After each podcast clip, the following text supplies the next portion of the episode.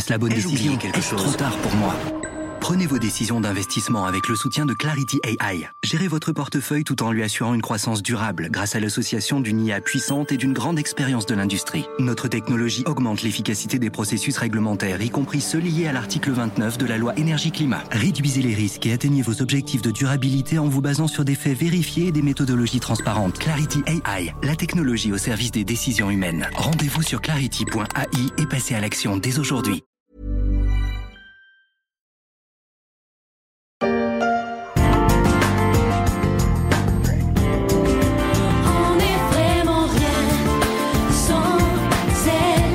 18 novembre 2022, France Télévisions a diffusé le dernier épisode de Plus belle la vie, feuilleton qui a rythmé le quotidien de millions de Français pendant des années. C'était la saison 18, le 4665e épisode, La vie dans le quartier Mistral à Marseille. Tout a une fin, même les aventures des Torres et des Marcy, Myrta, Blanche, Luna, Thomas, Roland, Johanna parmi tant d'autres. Un succès fou qui en dit long sur l'appétence des Français pour les séries télévisées. Je suis Pierrick Fay, vous écoutez La Story, le podcast d'actualité de la rédaction des Échos.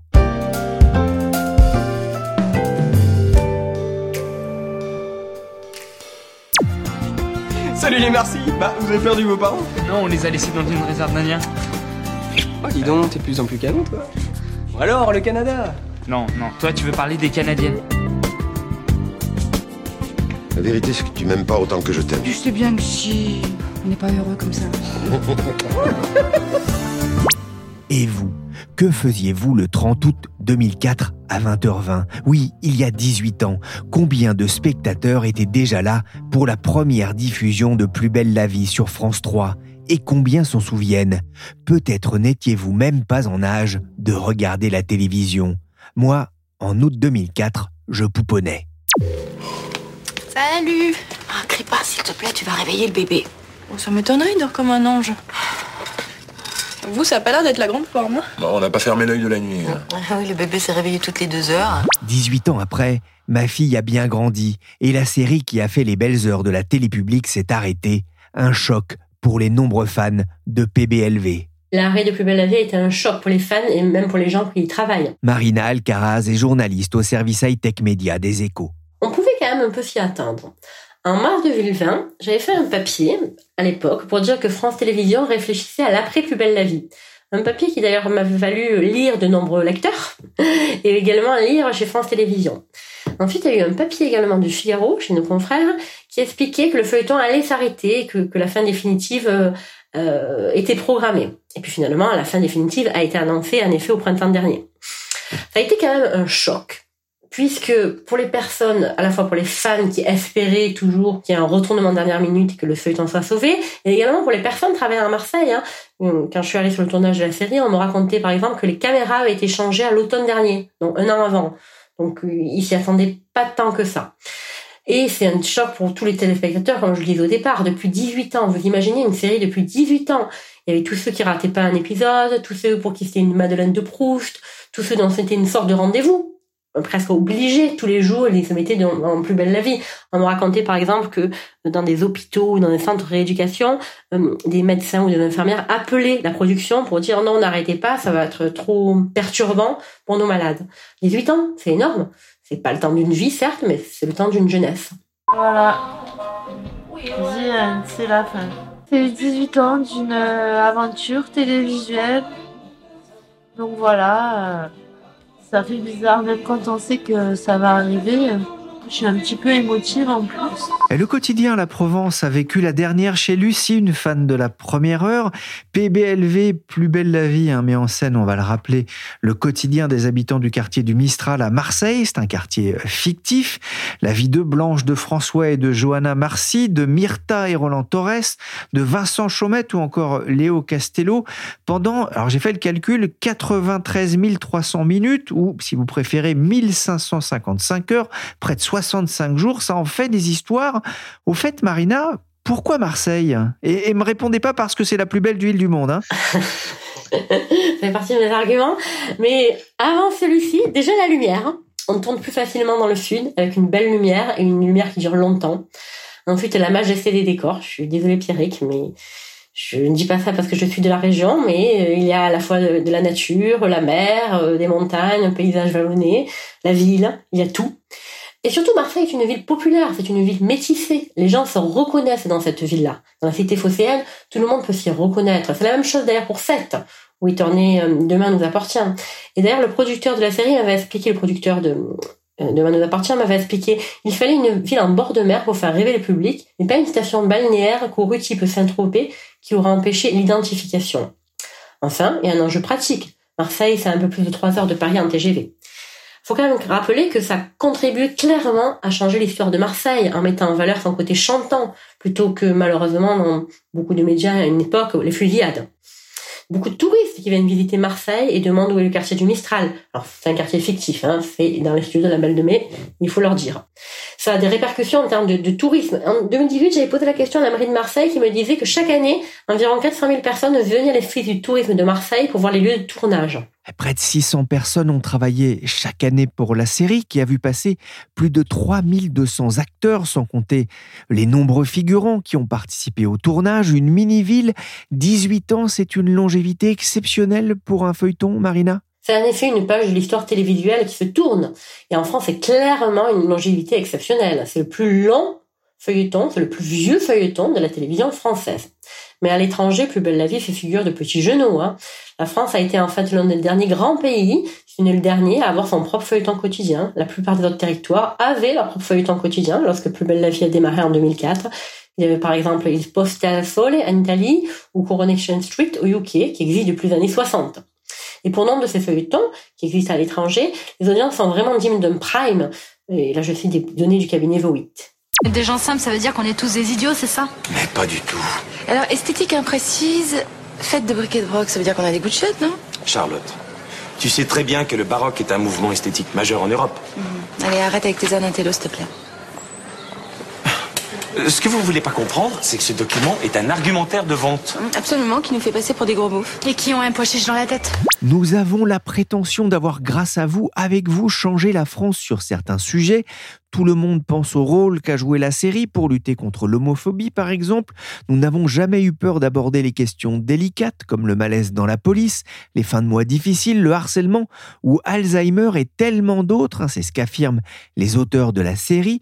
C'est ce qui explique aussi son succès. Sans doute. Hein. Le fait qu'il est collé à la société a sans doute beaucoup joué. Figurez-vous que Plus belle la vie avait évoqué le Covid avant qu'il n'arrive, par exemple. Pas vraiment le Covid, mais une personne venue d'Asie avec un virus mystérieux ce qui avait nécessité des mises en quarantaine des personnages. Et ce, dans des épisodes tournés plusieurs mois avant que le Covid ne débarque en France. Il y avait vraiment ce côté prémonitoire. Et plus généralement, en effet, le feuilleton est en phase totale avec l'actualité. On y a traité pendant la mort de Johnny, les élections, les attentats. Ça figurait dans des séances ajoutées en fonction des événements, en fait. Et la grande force de la série, c'est ce que vous disiez dans cette citation de ces auteurs, c'est d'être en phase vraiment avec les attentes de la société, avec la société, savoir parler des grands thèmes dont tout le monde parle. On a parlé dans Plus belle la vie et dans les autres feuilletons quotidiens également de mariage homosexuel. Il y a eu un personnage non genré, par exemple, dans Ici tout commence, la série sur TF1. On a parlé également de violences faites aux femmes, d'homoparentalité, beaucoup dans Plus belle la vie. Il y a eu vraiment pas vraiment de tabou dans ces séries-là. Euh, c'est un vecteur de soft power, disait Anne Vio, qui est la directrice de la fiction de, de TF1. C'est un lieu de débat surtout. On en parle ensuite, on parle de ces thématiques-là dans des familles. Euh, certains, grâce à ça, on, m'a expliqué, ont fait leur coming out. Et Vincent Mélé, directeur de Newen derrière la série, me racontait qu'un député lui avait expliqué qu'il regardait tous les épisodes, enfin du moins les résumés des épisodes, pour se donner une idée de ce que quoi parlent les Français. Donc ça montre vraiment l'importance que peut avoir le la vie ou les feuilletons quotidiens euh, dans le quotidien des Français. Ensuite, et ça c'est important également à souligner, c'est produit en flux tendu. Euh, donc on peut assez finement monitorer euh, les attentes des spectateurs, ce qu'ils aiment, ce qu'ils apprécient, ce qu'ils attendent. D'ailleurs, pour la petite histoire, à ses débuts, nombre d'épisodes de Plus belle la vie avaient été réécrits. Regarde ça. Tu vois ça? Ça, c'est la pire des choses qu'on puisse faire à sa fille. Qu'est-ce qui t'a pris? Elle a raison, Johanna. Qu'est-ce qui leur a pris? Qu'est-ce qui a poussé France Télévisions à mettre fin à la série? Alors, plusieurs raisons. D'abord, c'est un feuilleton quotidien. Un feuilleton quotidien, avec un prix élevé. On parle à peu près de 30 millions d'euros pour chacun des feuilletons quotidiens. Donc c'est un budget non négligeable. Ensuite, la série elle-même s'est soufflée. Le feuilleton de la place du Mistral, c'était plus de 5,5 millions d'admirateurs, 22,6% de part d'audience en 2008-2009. Et là, on est passé à environ 2,4 millions et 10,8% de part d'audience cette rentrée. Donc ça, clairement, ça s'est essoufflé, ça a été divisé par plus de deux en termes de nombre de téléspectateurs. Alors cela est dû d'abord à un changement d'horaire en 2018, au moment où France 2 a lui-même lancé son propre feuilleton qui s'appelle Un si grand soleil, si bien que Plus belle la vie a été davantage de concurrence avec les journaux télévisés, qui étaient bien évidemment plébiscités, d'autant plus avec l'actualité de ces dernières années. Et pas seulement, le format est sans doute un peu dépassé. D'autant qu'après avoir régné en maître pendant plusieurs années, Plus belle la vie n'est désormais plus le seul feuilleton quotidien du PAF. Depuis 2017, il y a Demain nous appartient sur TF1, puis Un cycle en soleil dont je parlais à l'instant sur France 2, et dernièrement, Ici sur Commence, également sur TF1. Petit à petit, ces feuilletons se sont imposés. Il y a en outre la concurrence grandissante des plateformes de streaming type Netflix ou Disney+, ou Amazon Prime Video, qui grignotent de fait du temps de cerveau disponible. Derrière ce changement, certains y voient aussi la volonté de France Télévisions de s'émanciper de Newen, Newen qui avait été racheté par TF1 en 2015, hein, ce qui avait provoqué à l'époque l'ire de France Télévisions. Et certains y voient également la volonté de France Télévisions de faire monter sa filiale de production interne. Donc, plusieurs raisons au choix de finalement de ne plus diffuser Plus belle la vie, même si les fans, eux, auraient aimé que ça continue encore longtemps. Mais ça continue encore et encore, c'est que Et ça continue encore et encore. Et oui, et si Plus belle la vie continuait malgré tout, malgré la décision de France Télévisions C'est en tout cas le combat d'un collectif comprenant environ 300 personnes et représenté par Bianca Soubéran, ou plutôt par la comédienne qu'il a incarnée dans le quartier du Mistral, Florence Demet. Bonjour Florence Demet. Bonjour. Vous faites partie d'un collectif qui veut poursuivre l'aventure de Plus belle la vie. Pour quelle raison? Ça paraît un peu évident quand même. C'est une aventure qui n'aurait pas dû se finir comme ça, puisque elle avait encore de beaux jours euh, devant elle, et parce que ça porte quand même presque 1200 salariés. Donc, même si sur ces 1200, il y en a quand même une grande partie qui continue à travailler sur d'autres projets, ça ne remplacera jamais l'emploi qu'amène une quotidienne euh, sur une région. Donc, euh, c'est pour ça qu'on se bat aussi. On se bat pour le projet qui est magnifique. C'est la seule quotidienne et c'est d'ailleurs le seul projet qui colle à l'actualité et qui parle à des gens simples, qui vivent des, moments de leur vie qui sont accessibles à tous. C'est pas des gens qui correspondent à, à notre société, on va dire. Et en plus, c'est quand même une, une, entreprise qui fait vivre de nombreuses familles marseillaises, entre autres. Vous avez été touché par les, les pétitions du public? Oui. Alors, on a été touché par les pétitions. Je dis on parce que je parle au nom du collectif, mais moi personnellement, évidemment. Mais ce qui me touche encore plus, c'est tous les messages qu'on reçoit tous les jours euh, des fans, des familles, euh, des gens qui ont grandi avec la série, des gens qui nous disent aussi que ça leur a changé euh, ça a changé leur vie, notamment parce qu'on a abordé des, thèmes de société euh, qui étaient difficiles à aborder à l'époque. L'homosexualité, euh, qui est en fait traitée dans Plus belle la vie comme quelque chose de complètement naturel. On met pas le doigt dessus. Le fait d'être transgenre, c'est pareil. Euh, c'est des thématiques qui ont été traitées dans Plus belle la vie comme une thématique normale de vie, de gens qui font partie de la société. Et on a beaucoup, beaucoup de, de jeunes d'ailleurs qui nous écrivent tous les jours pour nous dire merci et qui nous encouragent. Alors, je n'ai pas donné d'illusion. Je dis je là par contre parce que c'est moi qui porte la parole. Et c'est souvent moi qui amène l'enthousiasme quand on a, on a un peu des, des moments durs. On donne pas d'illusion, on essaie euh, un pari fou. Si on n'y arrive pas, ben on aura essayé. Donc euh, on répond aux fans, on leur dit bien qu'on n'est pas du tout sûr d'y arriver. On a un tout petit pourcentage de chances d'y arriver parce que c'est une grosse machine.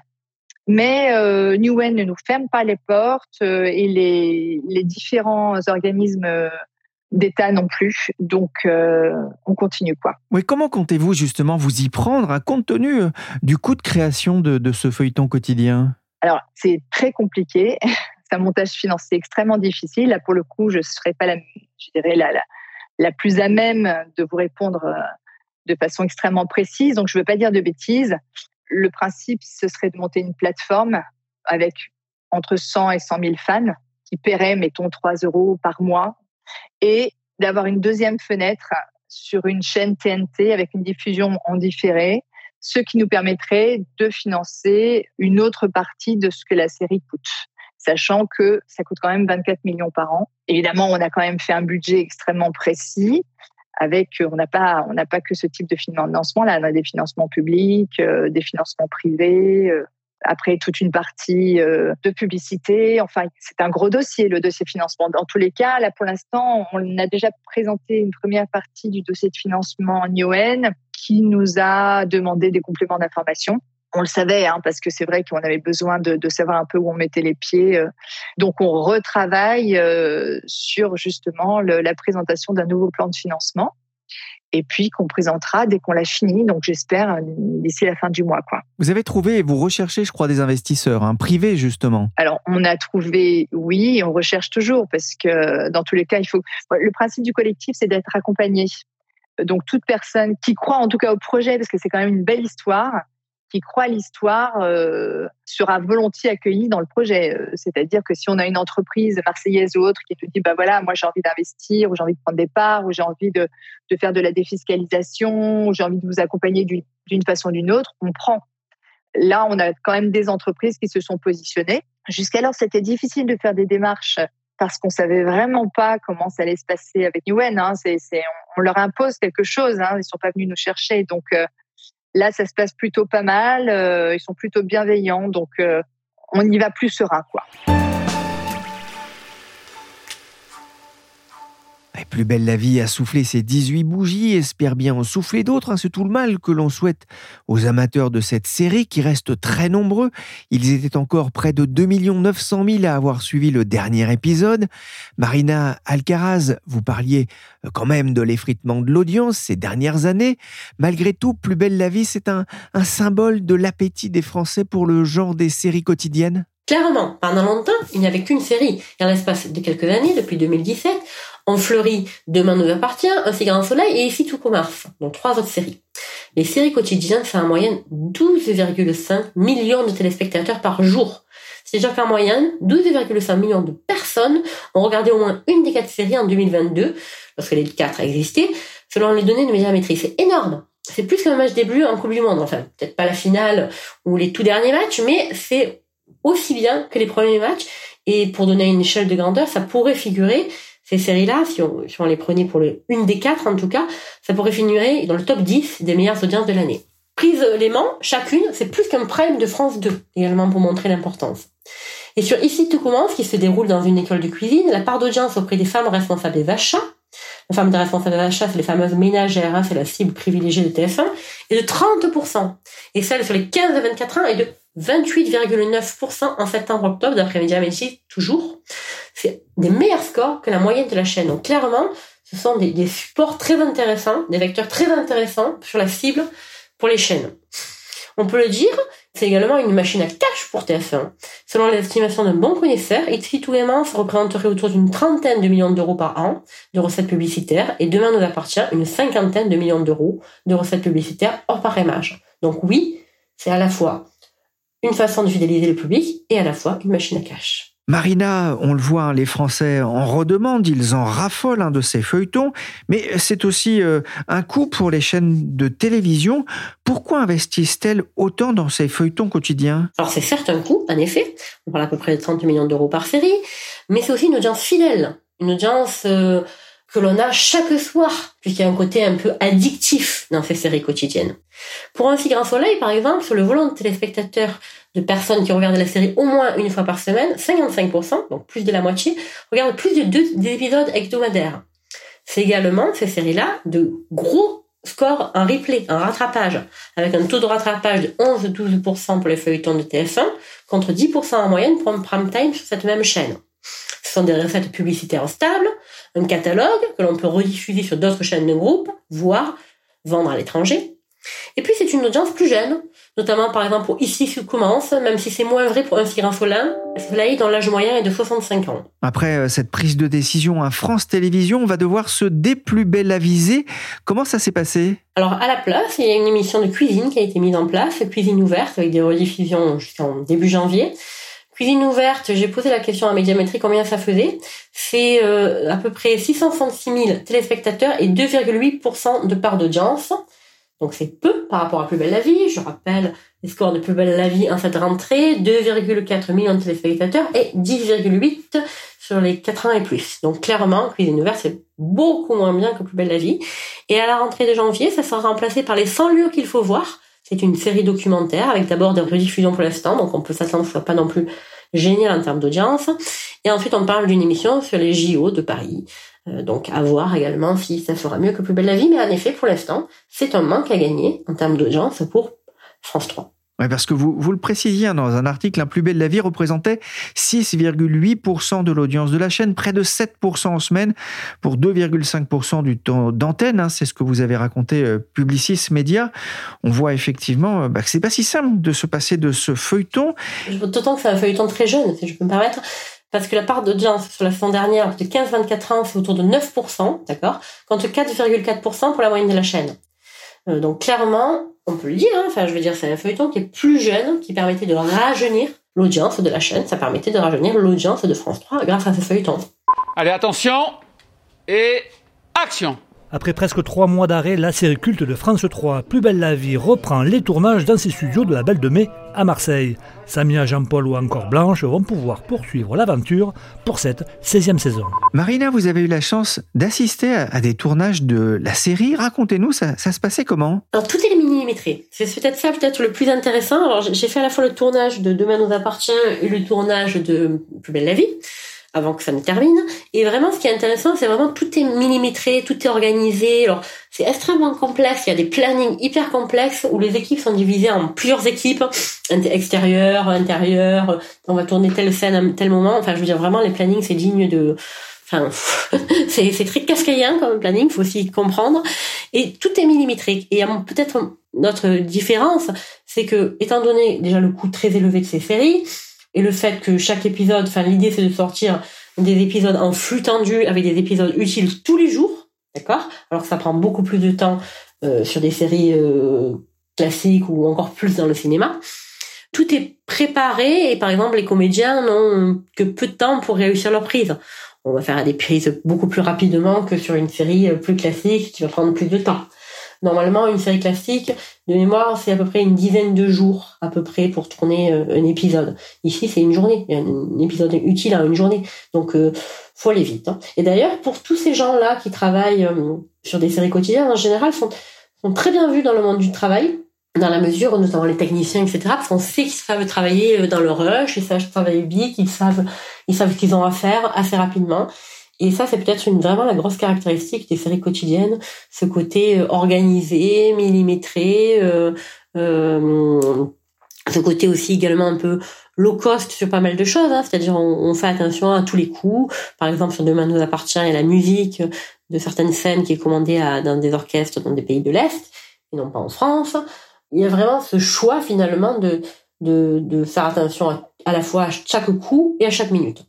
Et on m'a raconté, par exemple, que durant le Covid, ça avait été un espèce de casse-tête parce qu'il fallait refaire toutes les scènes, euh, étant donné le, des gens absents, étant donné des gens malades, etc. Mais il faut le faire. On, on m'a raconté, enfin, tous les, producteurs m'ont raconté que finalement, ils se débrouillaient, ils s'arrachaient les cheveux s'il fallait, mais, mais, ils arrivaient à sortir leurs épisodes et ils arrivaient à sortir leurs épisodes euh, leurs minutes utiles entre qui enfin c'est le terme exact leurs minutes euh, leurs minutes qui va être utiles pour la diffusion en temps et en heure, euh, en dépit de tout, en dépit euh, des femmes enceintes, en dépit malheureusement d'un décès, on m'a raconté, en dépit d'accidents, en dépit de, de Covid, en dépit de tout. Marina, dernière question pour la Marseillaise que vous êtes. Combien d'épisodes de Plus belle la vie vous avez vu Je n'ai pas vu beaucoup finalement d'épisodes de Plus belle la vie. Euh, je n'ai vu quelques-uns quand même. C'est, toujours un petit, c'est un peu un côté Madeleine de Proust en fait. D'autant plus, je veux dire, quand, quand, quand j'étais à Paris justement, ça avait un côté un peu euh, Madeleine de Proust, de retrouver cette atmosphère avec l'accent chantant de certains comédiens, un peu trop surjoué des fois, mais l'accent chantant de certains comédiens, oui. Donc j'en ai vu quelques-uns, ouais, j'avoue. C'est pas la capitale, c'est Marseille bébé. Merci Marina Alcaraz, journaliste aux échos, et merci à Florence Demet, comédienne qui veut poursuivre l'aventure de Plus belle la vie. Comme dirait Marina, elle ne craint des gars. Cette émission a été réalisée par Willy Gann, chargé de production et d'édition Michel Varnet. La story, le podcast des échos, est disponible sur toutes les plateformes de téléchargement et de streaming de podcasts. Abonnez-vous pour ne manquer aucun épisode. Toujours la demande à Digo. Je suis dans le game en claquette sur bête. Je fuck les folles qui parlent de moi sur net. Je suis sous potion, l'acheteur de 3 sur le bête. Au fait, on grimpe, on voit les zéros sur le check. Pas ça.